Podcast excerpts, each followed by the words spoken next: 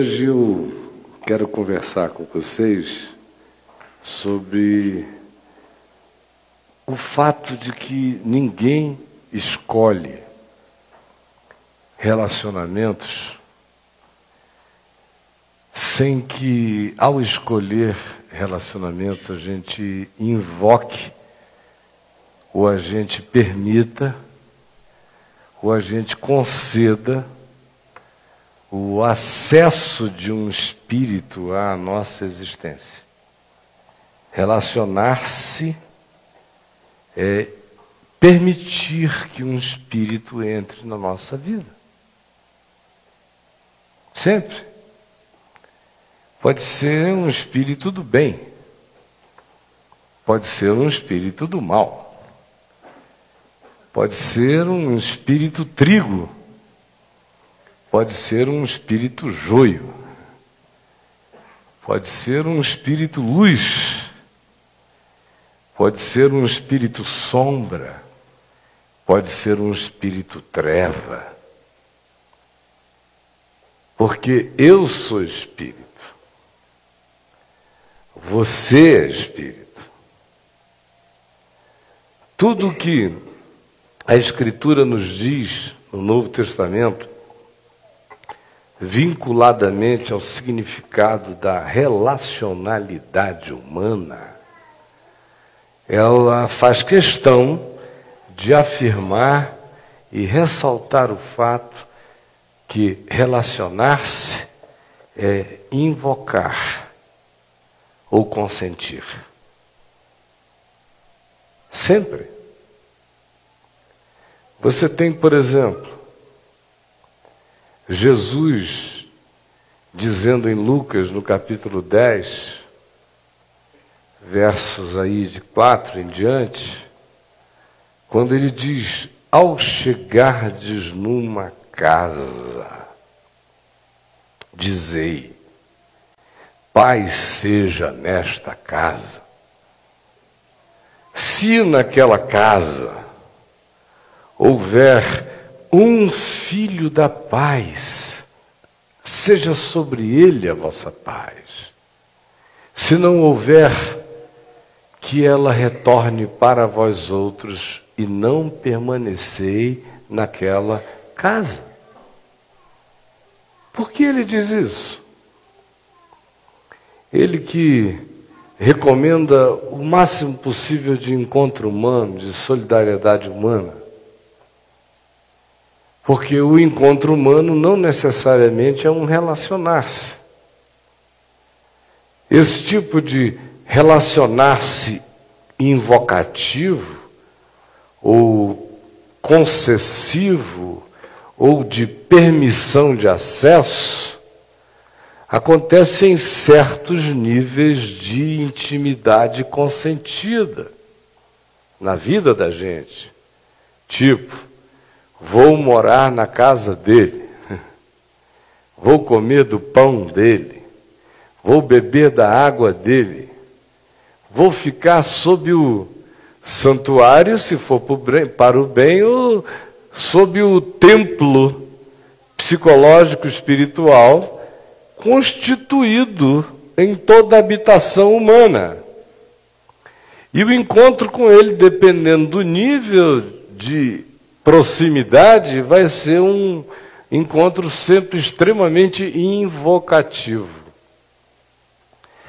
O máximo, veja, Jesus começa da simplicidade dizendo: entrar numa casa tem que ter filho da paz na casa, para você se fazer membro de uma casa, para você se fazer parte adotada de um núcleo familiar, para você se tornar alguém daquele ambiente, veja se tem pelo menos um ponto de relacionalidade da paz. Porque se não houver, saia. E que a vossa paz venha sobre você.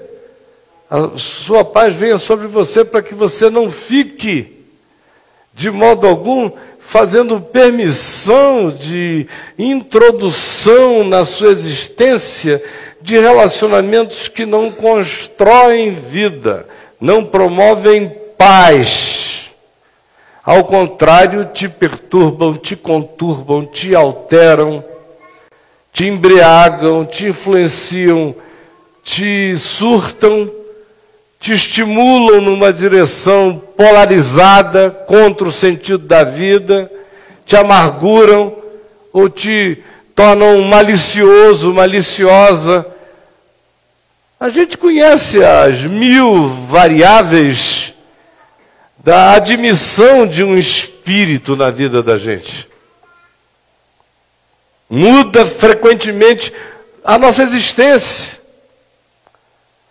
O pai já não nos reconhece, a mãe, a família, os amigos. E você quer saber o que houve? O que houve é que um espírito tomou conta dele, dela. É uma amizade tão intensa que se transforma numa conjugalidade de trocas. E se você for a parte acolhedora da perversidade de alguém que não é um filho da paz, você consentiu a penetração de um espírito na sua vida, porque ninguém se relaciona nesse nível impunemente. Por isso Jesus começa do simples, está na casa, e Paulo vai ao máximo disso do ponto de vista da invocação não deliberadamente direcionada como uma invocação de um espírito transcendente, mas como experiência de admissão de penetração espiritual na gente, Paulo chega em 1 Coríntios, no capítulo 10, e nos afirma que relacionar-se é permitir que um outro espírito tenha comunhão com o meu ser. Ou vocês não lembram do que ele diz? Que ele não fazia certas junções porque eram incompatíveis. Luz com trevas, consciência da graça de Deus associar-se a invocações deliberadas de espírito. Ou como ele diz, usar o seu corpo em relações prostituídas, dessignificadas. Paulo diz: quando você encontra alguém que é seu companheiro ou companheira, é cônjuge, na verdade no amor, e se relaciona com ele em todos os níveis, você se torna um com ele para a vida. Quando é na promiscuidade, na dessignificação, ou aqueles vínculos carregados de conteúdos espirituais e psicológicos em ambos os lados do encontro, em cada um dos parceiros, que quando se fundem têm o poder de se prejudicarem, de exacerbarem o pior um do outro. E em pouco tempo você olha e você já vê aquela pessoa surtada, alterada, como quem ficou possessa de um outro alguém. Paulo diz que às vezes isso começa até com más conversações que corrompem os bons costumes. Outras vezes não, são admissões de vínculo. Vínculo sexual, vínculo de amaziamento pseudo-fraterno que gera quase um, um banditismo cúmplice na relacionalidade, aonde o pior das partes se funde ou o pior de um altera o outro.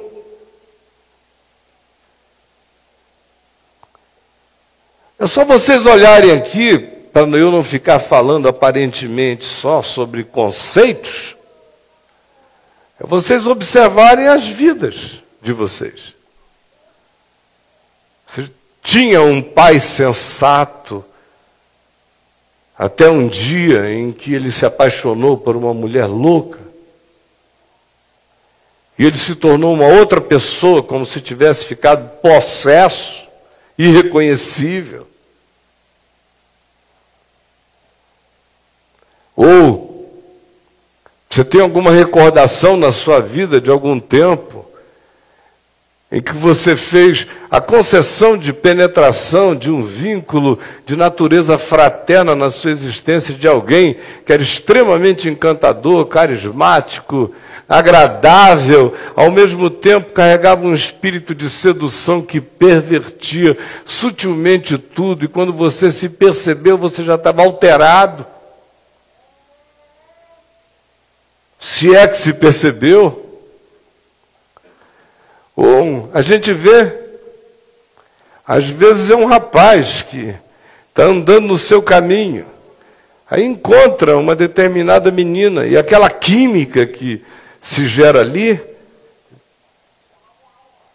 o encontro de necessidades, de carências, ou o poder psicológico de um chegando e afirmando justamente uma área de carência do outro, que faz esse outro se abrir de todo, seja lá o que for, que deste, que faça isso, proceda para ele. Daqui a pouco você vê, o cara está todo alterado, o caminho dele foi mudado, a vida dele foi totalmente alterada para o mal, como quem ficou possesso. Caráter muda, as atitudes se tornam outras, o comportamento não precisa nem falar. Mas, às vezes, a maneira de ver a vida é completamente mudada por causa de um negócio desse. Porque relacionar-se é invocar ou é consentir. É claro que esse princípio tem o seu aplicativo vinculado à sabedoria das coisas, que é como Jesus pretende que seja.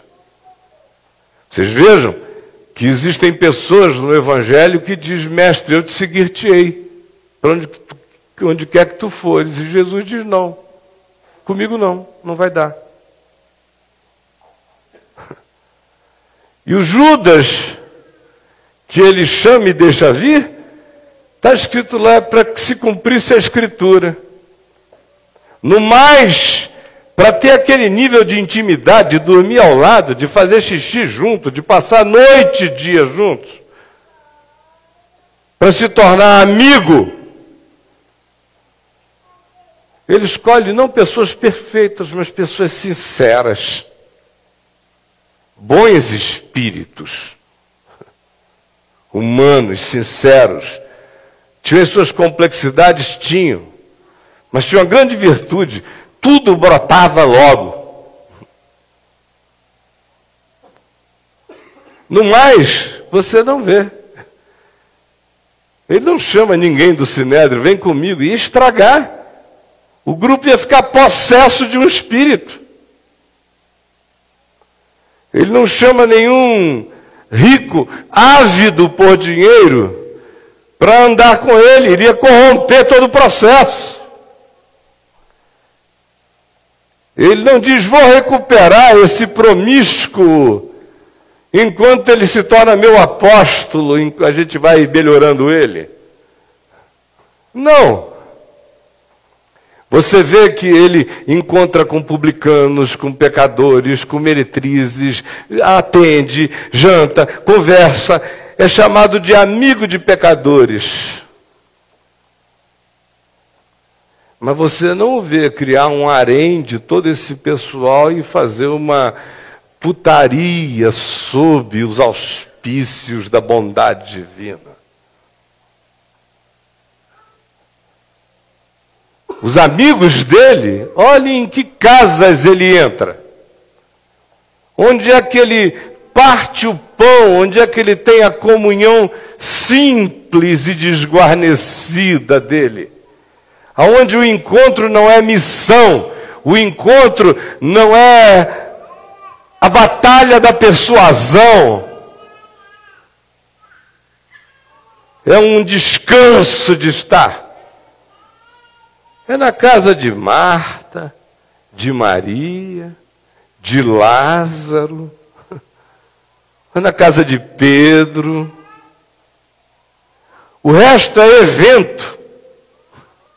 Estada, ficar sob, admitir a intimidade, para ele, precisava ser uma experiência de comunhão para o bem. e não de possessão para o mal na minha mente, nem nas minhas percepções, nem na minha alma, nem no meu espírito. Vocês vejam como ele trata isso também de maneira tão prática, quando dizem a Jairo, chefe da sinagoga, que a filha dele está morrendo. Aí ele sai e corre para Cafarnaum, porque era lá que Jesus estava. Chega e conta a história e Jesus diz: Eu vou à tua casa. Está indo, aproxima-se uma mulher, aquela que pega na orla das suas vestes, em relação a quem ele diz: Quem me tocou, porque de mim saiu o poder. Tem toda aquela história. Ele está andando na direção da casa de Jairo quando aquilo ali acontece. Aquilo é um parêntese da viagem. Só quando ele está a caminho, chega o primeiro grupo dizendo a Jairo: Não chateis mais o mestre, porque a tua filha está morta, ele não pode fazer mais nada. Aí Jesus sabia que aquele pessoal não estava dizendo para Jairo não chatear Jesus, não incomodar Jesus, estava apenas dizendo: ele não tem poder para resolver o que já visitou a tua casa, é fatal, deixa ele aí, passou da alçada dele, é o que eles estão dizendo. Aí Jesus ouviu esses que trouxeram a notícia e disse: e mais do que os que trouxeram a notícia, o Evangelho não deixa exatamente claro quais foram esses. Em Lucas, em Mateus e em Marcos. Fica meio vago, às vezes parece que são alguns da casa de Jairo, outras vezes fica tão mais vago que dá a impressão de que até alguns dos discípulos de Jesus fizeram parte da narrativa da história, dizendo: olha, passou, já não dá, para depressa, fica aqui mesmo. Por que, que eu digo isso? Porque se diz: Jesus, todavia, não permitiu que nenhum deles seguisse com ele, daquele ponto em diante, senão a Pedro, Tiago e João, que devem ter sido os únicos que continuaram botando fé. Deixou o resto da moçada para trás, porque quem não crê faz mal. Quem não tem esperança, boicota com seu olhar a alegria da ressurreição. Se fazer acompanhar numa jornada, numa vereda espiritual, por alguém que de fato não alimente a sua vida da fé e da esperança, certamente vai fazer mal, vai prejudicar o processo do bem da sua própria vereda e caminho. Se fazer acompanhar de descrença não é um adubo saudável para a jornada. A gente lida com a descrença nas contingências da vida, mas a gente não chama a descrença para ser nossa companhia de caminho.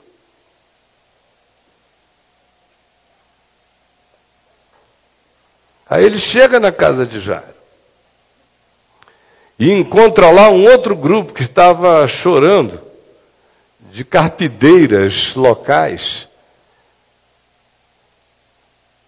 E Jesus disse: Não choreis, porque a menina não está morta, apenas dorme. Aí eles caíram na gargalhada e riram de Jesus. Aí Jesus disse: Esse pessoal também não entra. Não entra, faz mal lá dentro. Faz mal. Estavam chorando, mas é um choro da descrença, é o, é o espírito do conformismo, é o espírito da celebração negativa do poder da morte. Não quero lá dentro. e só permitiu que entrassem com ele Pedro, Tiago, João e os pais da menina. E chegou lá dentro, pegou a garotinha pela mão, que devia ter os seus 13 anos de idade, e disse: Talita cume, menina, levanta-te. E a pôs em pé.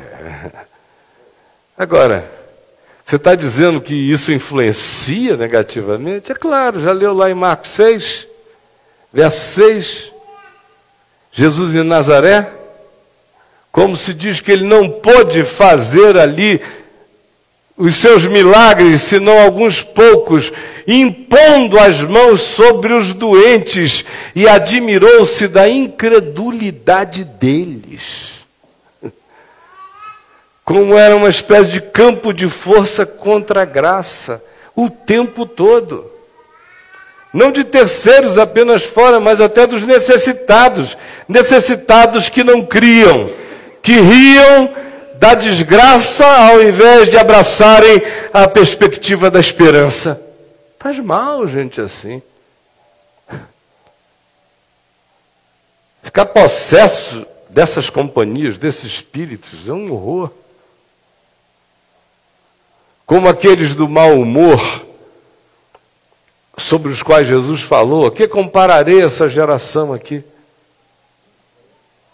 que é insatisfeita com tudo. Nem Deus consegue agradá-los. Vocês são como meninos na praça que a gente convida para brincar de chorar e vocês não querem, dizem que não gostam.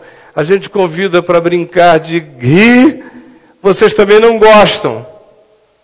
Porque veio João Batista, que era o cara que só os convidava para o cemitério para chorar e para o deserto e para se arrepender, ninguém quis chorar com ele, o drama. E vem o filho do homem, que come, bebe, conversa, entra, sai, que é uma caravana de misericórdia ambulante, e vocês também não gostam. Nem Deus pode ajudar vocês. O que é casar com isso? Ter isso como melhor amigo. Meu Deus! Escolher essa comunhão é algo que nos responsabiliza profundamente. É por isso que a gente vê aqui na palavra o apóstolo João, na primeira epístola dele, no capítulo 4, dizendo a nós que uma das coisas mais fundamentais para a nossa existência seria nós termos a possibilidade de aprendermos a discernir espíritos. Amados, não deis crédito a qualquer espírito. Aí a gente fica sempre pensando que ele está falando de. De que é que vocês acham que ele está falando? De uma sessão espírita? Aonde a gente vai dizer, é mesa branca, eu vou dar crédito. Se não for, se tiver batuque, eu não vou dar. Não, claro, jamais. Paulo nunca pensaria que nós iríamos, o João nunca pensaria que nós iríamos tratar disso prioritariamente como que espírito eu invoco assim, em transe. Não, isso não existe no Novo Testamento. Revelação é de olhos bem abertos, é lucidez, é fé, é escolha, não é transe, nunca. Então, antes de qualquer coisa, leia o contexto. Verso primeiro, desça lendo. Você vai ver quem são esses espíritos aí. Ele diz: saíram do nosso meio, estavam entre nós, andavam aqui com a gente fizeram um mal danado. Toda a carta, essa epístola de João, a primeira, a segunda, a terceira, é para ajudar a entender e a discernir espíritos de porco, como por exemplo um tal de Diótrefes, que era um idiótrefes que havia por lá. Discernam. Para vocês não abrirem as pernas para o doido que insemina na comunidade o pior espírito. Daqui a pouco aquilo vira outra coisa. Porque um pouco de levedo fermenta toda a massa. Um pouco. Só um pouquinho. Botar para dentro. O que que você e quem que você tem admitido na sua vida que é a presença de um espírito que tem alterado a sua existência para o mal. Às vezes a pessoa não é ruim. Às vezes é só o casamento de vocês que faz uma relação que perversifica ambos os lados. São pessoas que com outras pessoas não farão mal, mas juntas só conseguem se fazer mal. Discernir espíritos. Não é para ter uma atitude ariana, uma atitude espiritualmente nazista. Vocês me conhecem, eu sou de Jesus, eu sou do Evangelho, eu sou do acolhimento, da misericórdia, da graça.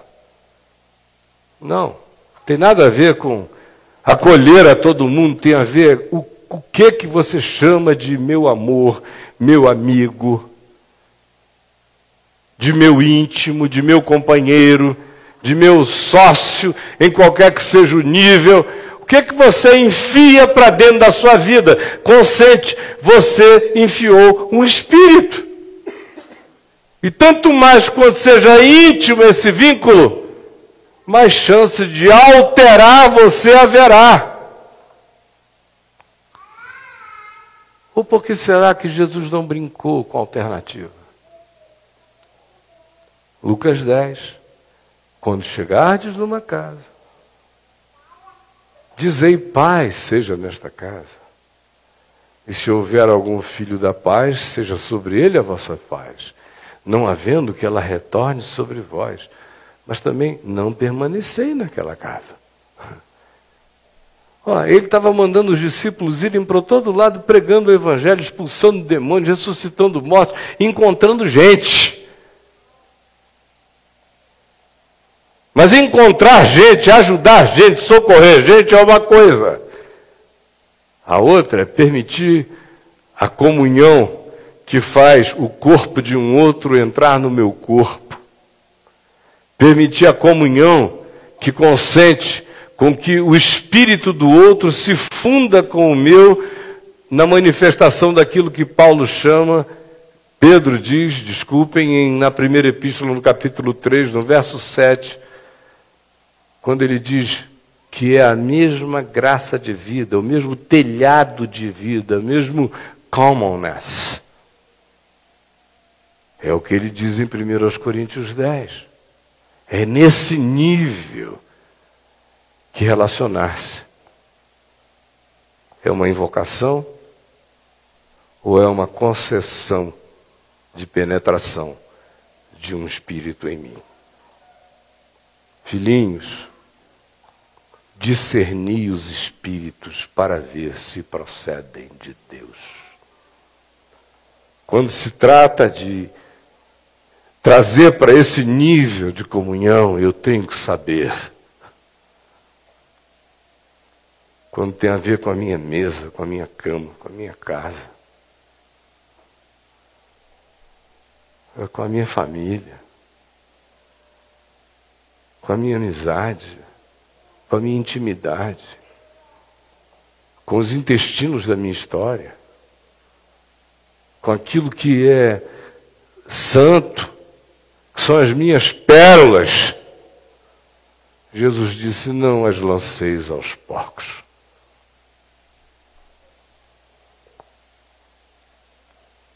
Só olhe para o coração e tente discernir espíritos na sua vida. Quem são os espíritos humanos que alteraram você para o mal? Que mudaram você? Você era misericordioso, misericordiosa, hoje você é extremamente inflexível. Foi depois de quem? Depois de quê? Você era justo, você ficou permissivo. Você era extremamente íntegro.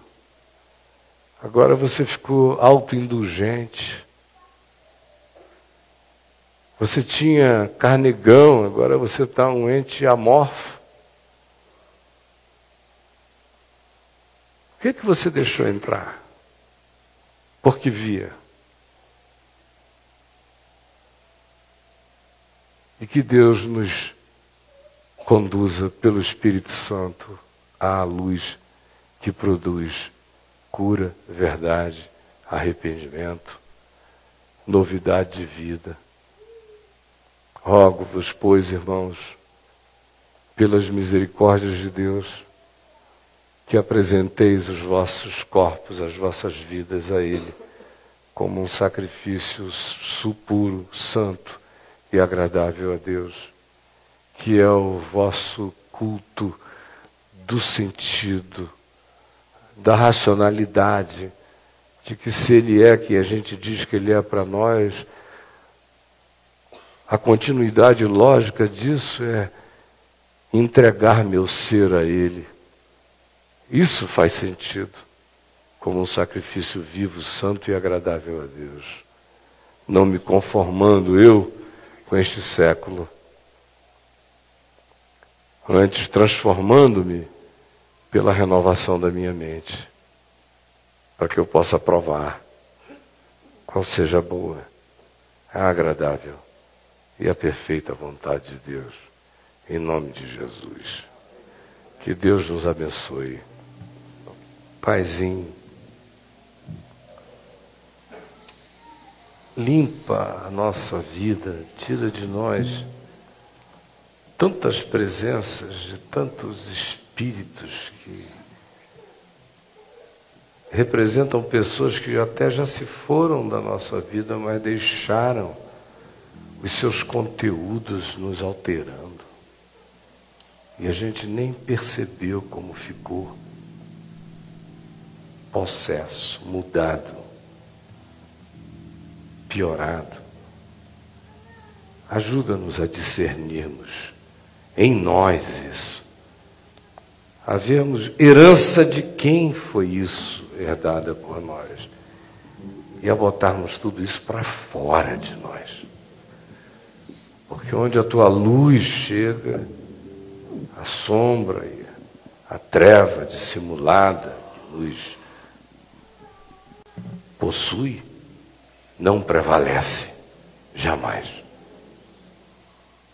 Eu também te agradeço por aqueles que têm aprendido a discernir e só têm consentido nas suas vidas, na intimidade sob suas casas para chamarem de comunhão aqueles que carregam luz, amor, bondade, verdade.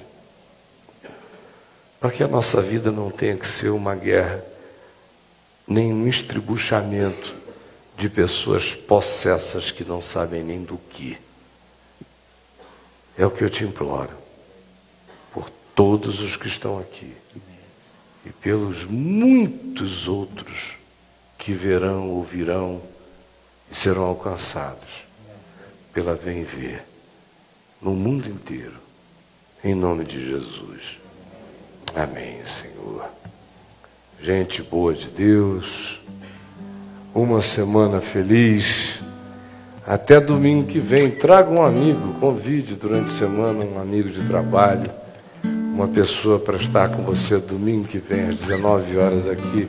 Faça força e vamos trazer o máximo possível de pessoas. Beijão para todo mundo, saudade de vocês.